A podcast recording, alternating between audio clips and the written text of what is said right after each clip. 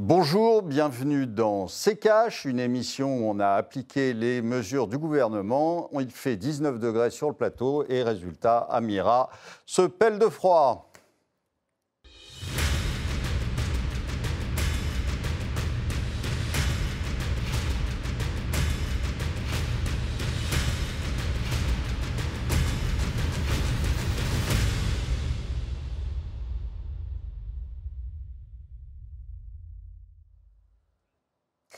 Bienvenue dans CKH, un numéro dans lequel on va s'intéresser à l'actualité économique de la semaine avec vous, Olivier, bien sûr. Bonjour Amira. Merci de penser à moi. et avec euh, notre invité Nicolas Ameyan, vous êtes ingénieur expert en énergie et transport. Bonjour Amira. Alors une semaine euh, marquée hein, par le sommet du G20, ce sera le 15 et le 16 novembre à Bali, réunion des chefs d'État hein, des puissances économiques de ce monde et la réunion des ministres de l'économie. Hein. Le G20 finance a lieu euh, cet été. C'est un sommet finance qui a duré euh, deux jours, deux jours de discussion, donc, mais aucun compromis euh, trouvé. Le communiqué final tant attendu euh, s'est contenté de résumer les échanges qu'il y a eu, Olivier, à quelques jours du sommet euh, des chefs d'État. C'est un G20 qui apparaît bien fracturé. C'est comme d'habitude, je dirais. Il n'y a jamais rien qui est décidé dans ce genre de réunion. Hein. c'est d'abord, généralement, c'est décidé en amont qu'il y a des groupes de travail qui euh, travaille sur les sujets. Quand euh, vous avez euh, le G20 en lui-même, vous avez les dirigeants de, des 20 pays qui arrivent là-bas et qui mangent des petits fours. Hein. donc ça n'a aucun intérêt.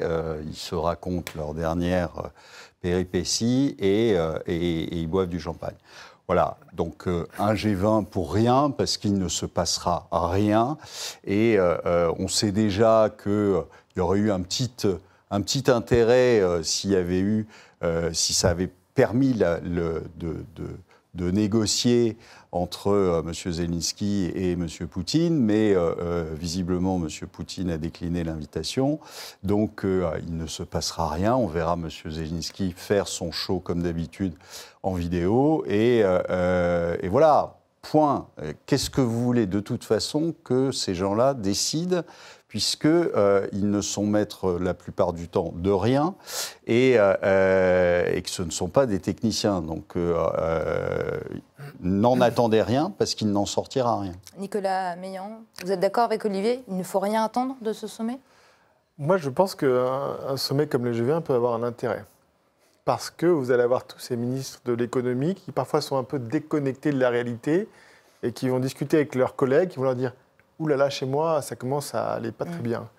Et quand il y a 20 personnes qui vont dire la même chose, ils vont peut-être se dire qu'on a un problème et qu'il va falloir euh, le traiter. Parce que, avec d'un côté l'augmentation du prix, de la valeur du dollar, qui va quand même poser euh, beaucoup de problèmes, à part aux États-Unis, euh, puisque beaucoup de pays se financent en dollars, nous achetons nos matières premières en dollars, et l'augmentation du coût de l'énergie, on n'est quand même pas très loin d'un effondrement déjà de l'Europe, et accessoirement euh, d'un certain nombre de pays. Donc moi, je pense qu'en termes de...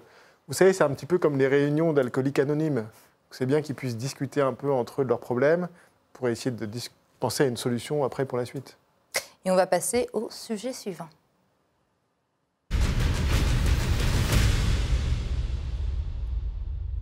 La désindustrialisation de la France. C'est l'inquiétude hein, de Geoffroy Roux de Bézieux, c'est le patron du MEDEF, un phénomène qui risque tôt ou tard d'arriver si, selon lui, la solidarité européenne ne s'organise pas sur les prix de l'énergie. Je vous propose de l'écouter. On est en voie de désindustrialisation en France et en Europe si on continue comme ça. Si durablement le coût de l'énergie aux États-Unis et en Chine est deux ou trois fois moins cher qu'en Europe, alors le risque est massif. Olivier, c'est évident, c'est une inquiétude que vous partagez. Oui, là où je suis surpris, c'est que M. Roux de Bézieux ait mis autant de temps à s'en apercevoir. Euh, euh, et puis, euh, soyons clairs, euh, il a élu M. Macron euh, euh, et, c'est M. Macron qui nous a mis dans la panade. Donc, et ça fait, ça fait 10 ans que ça dure. Hein, je vous rappelle qu'il était ministre de l'économie, donc on savait très bien à, quoi, à quelle sauce on serait mangé. Et, euh, et aujourd'hui, il faut, il faut être clair c'est de leur responsabilité. C'est de la responsabilité de Bruno Le Maire. C'est pas de la responsabilité de l'Ukraine, de la Russie, de etc. Euh, tout ça, c'est de leur responsabilité parce que on a eu une politique de dette qui était totalement folle, parce qu'on a eu une politique de, euh, de planche à billets qui était totalement folle, et ça depuis 14 ans maintenant. Donc, euh, voilà, faut pas, euh, faut pas, euh, faut, nommer les responsables. Les responsables, ce sont les gens qui sont en place aujourd'hui, ce sont les gens qui ont été en place précédemment, et, euh, nul autre. Donc euh, aujourd'hui, dire alors qu'on a débuté une crise et une crise qu'on nous a provoquée, je vous ai dit avec ces sanctions, etc. Euh, aujourd'hui venir dire ah ben euh, euh, on, on, a un risque de désindustrialisation, alors que on a publié il y a quelques jours le déficit commercial en France où on est sur une base de 150 milliards, c'est un record absolu, d'accord? Euh, Où on voit qu'on a perdu la plus grande partie de notre industrie vu qu'on est le pays d'Europe qui est le moins industrialisé, donc euh, il y a un moment où euh, euh, les, les, les, découvertes de M. Roux de Bézieux m'amusent beaucoup. Nicolas Meillan, c'est ce qui nous pend en nez, une désindustrialisation? Alors, ce qui nous pend au nez, non, parce que c'est déjà en cours, hein, ça a déjà commencé, malheureusement. Alors, juste, Geoffroy Roux de Bézieux, il a juste oublié, euh, certains de nous s'en souviennent, mais début septembre, il y avait les universités d'été du MEDEF à, à Longchamp, à Paris, et qui était là en guest star M. Zelensky. Donc il a déroulé le tapis rouge à M. Zelensky, qui lui a dit surtout venez en Ukraine, venez investir, etc. Donc il pourra toujours, euh, quand euh, les entreprises, l'industrie française aura disparu, il pourra toujours ouvrir la branche locale du MEDEF euh, à Kiev, M. Roux Bézieux. En attendant, nos entreprises souffrent. Nous, bah, avant l'invasion en Ukraine, on avait prévenu. Attention, l'Europe s'est construite sur un accès à de l'énergie pas chère notamment l'Allemagne, qui contribue à la plus grande euh, partie de l'excédent commercial de l'Europe en vendant des grosses voitures de luxe aux États-Unis, en vendant des machines-outils en Chine. L'Allemagne, euh, sans euh, le gaz russe bon marché, c'est capoute, c'est terminé. Donc on pourra avoir du gaz qu'on va payer 3, 5, 10 fois le prix, mais les entreprises, elles, ne pourront pas payer ce prix-là. Et donc, si on ne trouve pas d'alternative au gaz russe bon marché, et spoiler, il n'y en a pas, c'est terminé. Et je vous propose d'écouter Emmanuel euh, Macron, hein, qui a un peu hein, concédé qu'il avait fait quelques erreurs parfois. Écoutez. Ensuite, il y a les infrastructures essentielles. Là-dessus, nous avons historiquement fait une erreur, nous Européens. Au moment de la crise financière, nous avons poussé plusieurs États membres dans des situations difficiles sur le plan de leurs finances publiques à vendre des infrastructures sans qu'il y ait d'acheteurs européens. Et donc sur beaucoup de ces infrastructures critiques, ce sont des acteurs chinois qui sont venus acheter. Olivier, Emmanuel Macron qui le dit, on a fait une erreur au niveau européen. Dites-moi, euh, euh, Alstom, euh, c'est General Electric, c'est chinois? Je ne sais plus. Euh, non, enfin, Monsieur Macron essaie de nous faire croire qu'il est, encore une fois, qu'il n'était pas dans le coup, mais il l'était aussi, si vous voulez. Enfin, il y a un moment où euh, euh, toute cette, toute cette euh, caste euh, d'élite autoproclamée euh, qui nous gère depuis, euh, depuis un moment, c'est-à-dire les Mario Draghi, les Christine Lagarde à la BCE, les, etc., tous ces gens-là sont responsables de ce qui se passe. Donc, qui ne viennent pas maintenant nous dire ah ben oui, mais on a fait une petite erreur, etc. Parce que la petite erreur, elle a coûté mmh. bonbon. Donc, euh, y a, et ils sont jamais responsables. Vous allez jamais les retrouver en prison, ces gens-là. Pourtant, ils ont coûté des milliards. Donc, il euh, euh, y a un moment où il faut, euh, il faut revenir sur Terre. Et on ne peut pas dire, ah bah oui, on a fait quelques erreurs, mais il a fait des erreurs directement. Je veux dire, on n'était pas du tout obligé d'aller vendre les, turbines d'Alstom à, General Electric en ce, à ce moment-là, en, perdant totalement notre souveraineté sur le, sur le nucléaire. Donc il y, a quand même des, choses dont ils sont directement responsables et il faudrait qu'à un moment, mm. ils en répondent. Alors, Nicolas Maillon. Moi, juste pour réagir là-dessus, euh, Emmanuel Macron, euh, vous savez que quand euh, le sage montre la lune, l'idiot regarde le doigt c'est nous qui organisons cette perte de souveraineté envers la Chine. Je vous l'ai dit tout à l'heure, quand vous donnez 6 000 euros à quelqu'un pour s'acheter une voiture électrique, où va l'argent? Les batteries sont fabriquées en Chine, donc elles partent en Chine. Donc c'est nous qui, depuis 20 ans, subventionnons la Chine euh, pour faire des panneaux solaires au charbon, pour faire des moteurs d'éoliennes, pour faire des voitures électriques. Et à la fin de l'histoire, on parlait tout à l'heure du déficit commercial. En fait, la France, depuis euh, quinzaine d'années, subventionne son déficit commercial, subventionne ses importations. Donc ça ne peut pas marcher, 150 milliards d'euros. Et à un moment donné, ça va s'arrêter. Donc malheureusement, Emmanuel Macron, il est oui, nous avons fait une erreur, mais qu'est-ce qu'on est en train de faire en ce moment? Quand on dit 2035, 100% de voitures électriques, bah, elles seront chinoises, ces voitures. On est en train de scier la branche sur laquelle nous sommes assis et de suicider l'industrie automobile européenne. On parle quand même de 13 millions d'emplois. 13 millions d'emplois, c'est pas rien.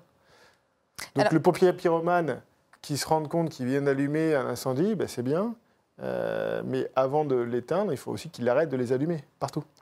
Et on va reparler de M. Roux de Bézieux, hein, qui a beaucoup euh, planté du doigt l'attitude hein, des Allemands. Et ce n'est pas le seul. Hein. on se rappelle euh, quand Olaf Scholz a déclaré l'ampleur de son bouclier tarifaire. je crois que c'était 200 milliards de dollars. Ça n'a pas plu du tout au 27, Olivier.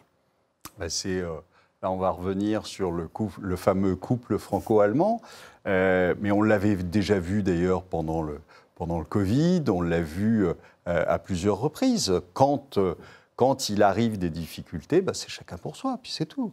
Et il n'y a que nous qui pensons que les Allemands sont nos amis. Il n'y a pas d'amis dans les affaires.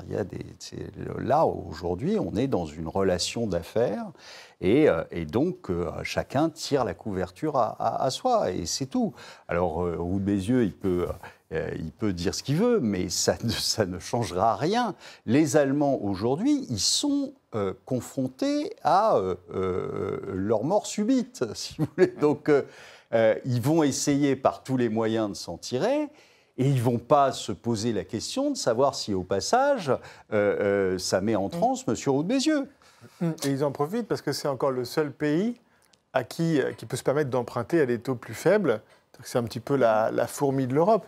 On l'a bien, vu, on, l'a bien vu avec Listrus. Listrus qui a commandé à mm. faire des cadeaux à tout le monde. Elle s'est fait punir mm. par les marchés financiers. Elle n'a pas tenu très longtemps, 44 jours. On voit bien que, euh, que Bruno Le Maire est très très prudent quand il, il a dit que c'est la fin de l'argent magique, la fin du quoi qu'il en coûte. L'Allemagne a encore des marges de manœuvre sur l'argent magique. Elle n'a pas cramé 600 milliards d'euros euh, sur le Covid, et donc elle peut se permettre de mettre 200 milliards d'euros sur la table pour sauver ses industries. Elle a toujours mis en avant ses industries. Je rappelle que la transition énergétique en Allemagne n'a pas été payée par les industries, mais par les ménages.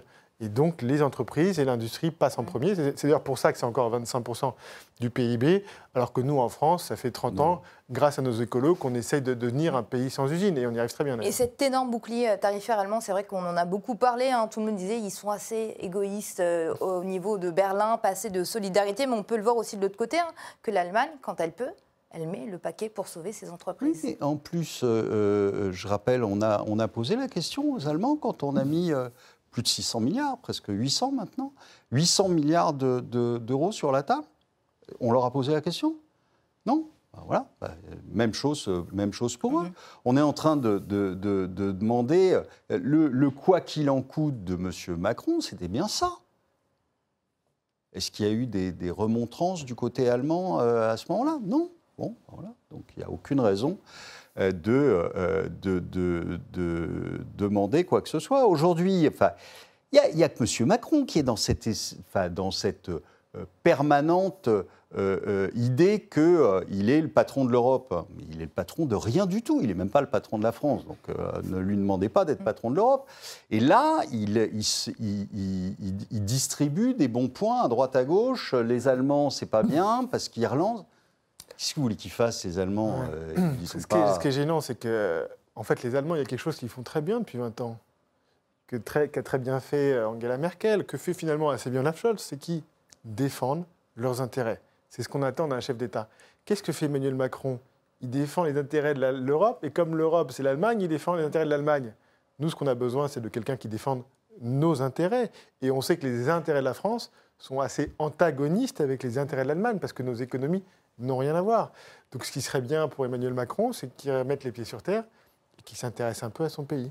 Alors pour euh, hein, solutionner un peu cette crise énergétique, on parle beaucoup en ce moment de découplage hein, du prix du gaz et de l'électricité. On rappelle qu'à l'heure actuelle, le prix de l'électricité, Olivier, est indexé sur celui du gaz. Est-ce que c'est ça qui pose problème, notamment? Mais c'est un des problèmes. Mais le problème, c'est que euh, on ne peut pas, d'un côté, si vous voulez, euh, tout miser sur l'Europe, alors que c'est des règles européennes.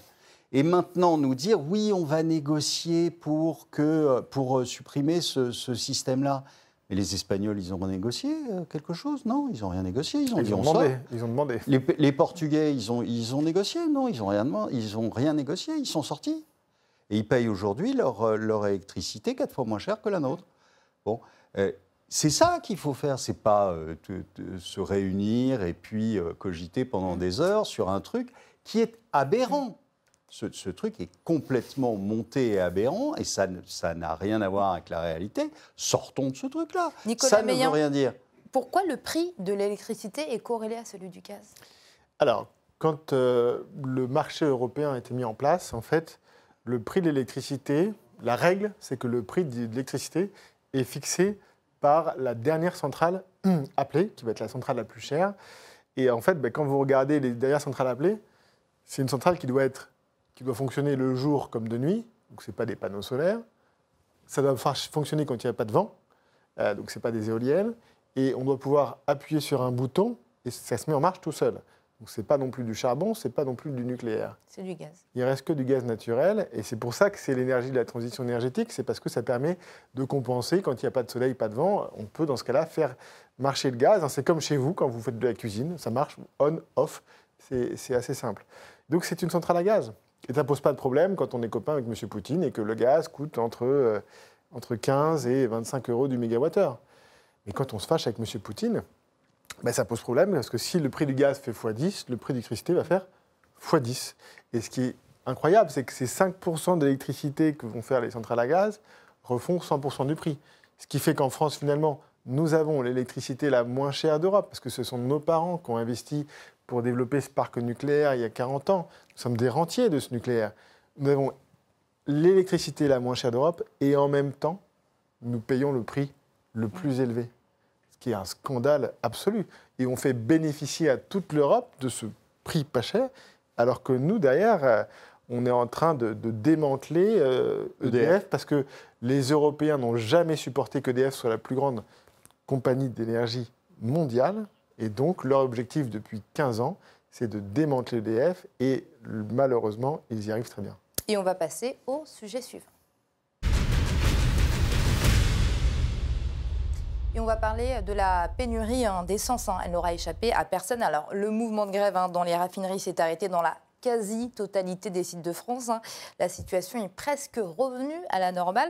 Euh, J'insiste sur le presque. Olivier, est-ce qu'on en est sorti de cette crise? Alors non, parce que la, prochaine arrive. En fait, Euh, là, oui, on a, on a réglé le problème du blocage des raffineries de, Total. Et donc, euh, petit à petit, les, les stations euh, retrouvent de, de l'essence. Mais euh, le prochain problème, c'est le diesel. Donc, euh, Nicolas va nous en parler, parce qu'il connaît Ouais. le sujet bien mieux que moi. Non, on a eu une- un, un problème conjoncturel, c'est-à-dire qu'on a organisé une pénurie puisque nous, avons un- nous avions une difficulté d'approvisionnement sur du carburant et nous en avons réduit le prix. Donc quand on baisse le prix de quelque chose, les gens en consomment plus, c'est ce qui est normal. Donc nous avons créé cette pénurie qui nous a un petit peu occupés euh, depuis, euh, depuis un mois. Moi personnellement, j'ai encore eu du mal à trouver de l'essence il y a moins d'une semaine, hein, donc euh, c'est quand même pas complètement réglé. Euh, mais là, ce qui se profile à l'horizon depuis quelques mois, ce qui se trame, c'est que comme en Europe, vous savez, nous, avons, nous allons sauver le monde. Et donc, depuis une dizaine d'années, nous avons fermé pas mal de raffineries en Europe, notamment avant la crise du Covid. Ça ne s'est pas vu quand il y a eu le Covid, puisque les consommations ont beaucoup baissé. Mais quand c'est revenu et qu'en plus on a rajouté de l'argent magique, bah, on s'est rendu compte que pour sauver le climat, on a fermé beaucoup de raffineries et donc on avait un problème notamment sur le diesel. Le diesel, c'est le sang de l'économie mondiale, c'est ça qu'on va mettre dans des bateaux, dans des camions, dans des, dans des, euh, avions. Et donc si vous n'avez plus de diesel, tout s'arrête. Et là, on se rend compte qu'aux États-Unis, on est à un plus bas d'une quinzaine d'années sur les stocks de diesel. Nous avons nous importons beaucoup de diesel de Russie, parce que comme nous avions à nouveau voulu sauver le monde au début des années 2000 en Europe, nous avons dit nous allons tous rouler en diesel, sauf que ça a déséquilibré le marché. D'un litre de pétrole, vous pouvez extraire une quantité fixe de diesel et d'essence, donc nous avons dû vendre les essences aux Américains et acheter du diesel aux Américains et aux Russes. Sauf que le 1er février 2023, on arrête d'acheter du diesel aux Russes, qui était notre plus grand euh, fournisseur euh, en dehors de l'Europe. Donc tous les éléments sont quand même réunis pour qu'on arrive à une, euh, pénurie de, diesel. Vous rajoutez à ça M. Biden qui réfléchissait à mettre euh, une interdiction d'exportation de diesel vers l'Europe et vous avez de quoi faire une, belle crise. Et c'est d'ailleurs pour cette raison, les gens ont pu se rendre compte, le coût du diesel a été quand même multiplié par 3, 3 depuis, euh, je parle du diesel sans les taxes, hein, depuis 18 mois. Et donc, euh, ben oui, aujourd'hui, à l'essence, le, euh, le, diesel à la pompe, il est à 2,20 euros avec, avec, le, avec la, la, baisse le bouclier tarifaire. Le bouclier tarifaire. Donc là, on est à 2,50 euros, peut-être 2,80 euros. Un prix du diesel à 3 euros du litre en, en, 2000, euh, en 2023, ce n'est pas quelque chose d'impossible. Ce n'est pas de la fiction. Et on va passer au sujet suivant.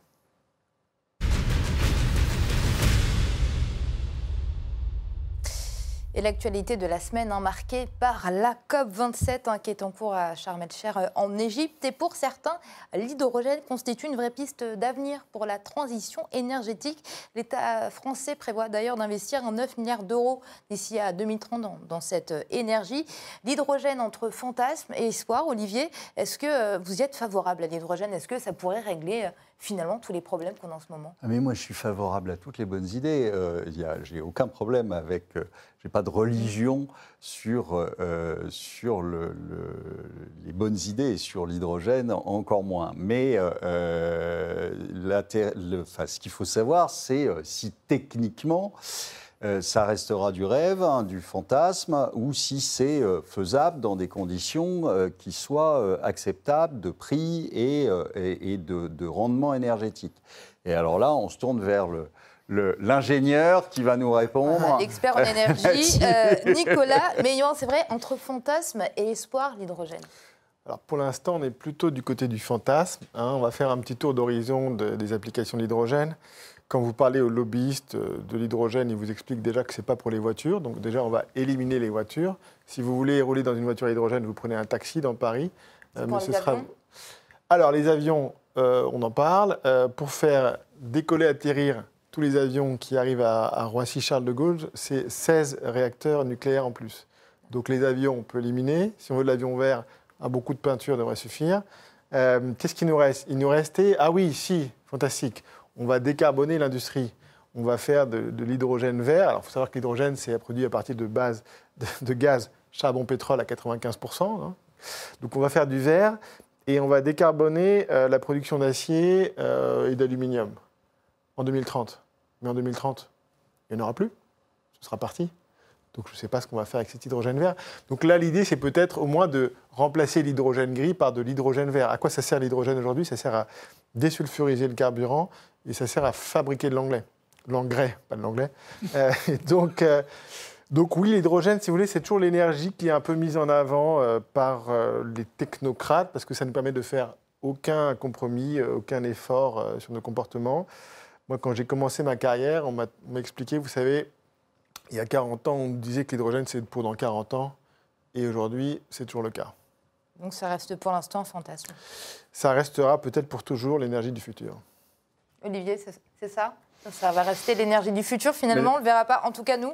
Euh, J'ai bien peur, alors je n'ai pas les, connaissances de, Nicolas sur, euh, sur l'aspect technique des choses, mais tout ce que j'en ai lu me, me, ferait pencher plutôt en, en sa faveur, c'est-à-dire que ça m'a l'air pas. c'est une fausse bonne idée, en fait. Voilà, donc je ne suis pas sûr du tout que ça voit le jour un jour. On pourrait appeler ça un cache-misère. Et c'est la fin de cette émission. Merci à vous hein, de l'avoir euh, suivi. Nicolas Meillan, merci à vous d'avoir répondu à mes questions. Je rappelle que vous êtes euh, ingénieur, expert en énergie et transport. Et puis, euh, je vais vous laisser le mot de la fin, avant celui d'Olivier, bien sûr. Bah, écoutez, puisqu'on a parlé d'hydrogène, l'hydrogène est probablement l'énergie d'avenir et risque de le rester pendant encore un bout de temps.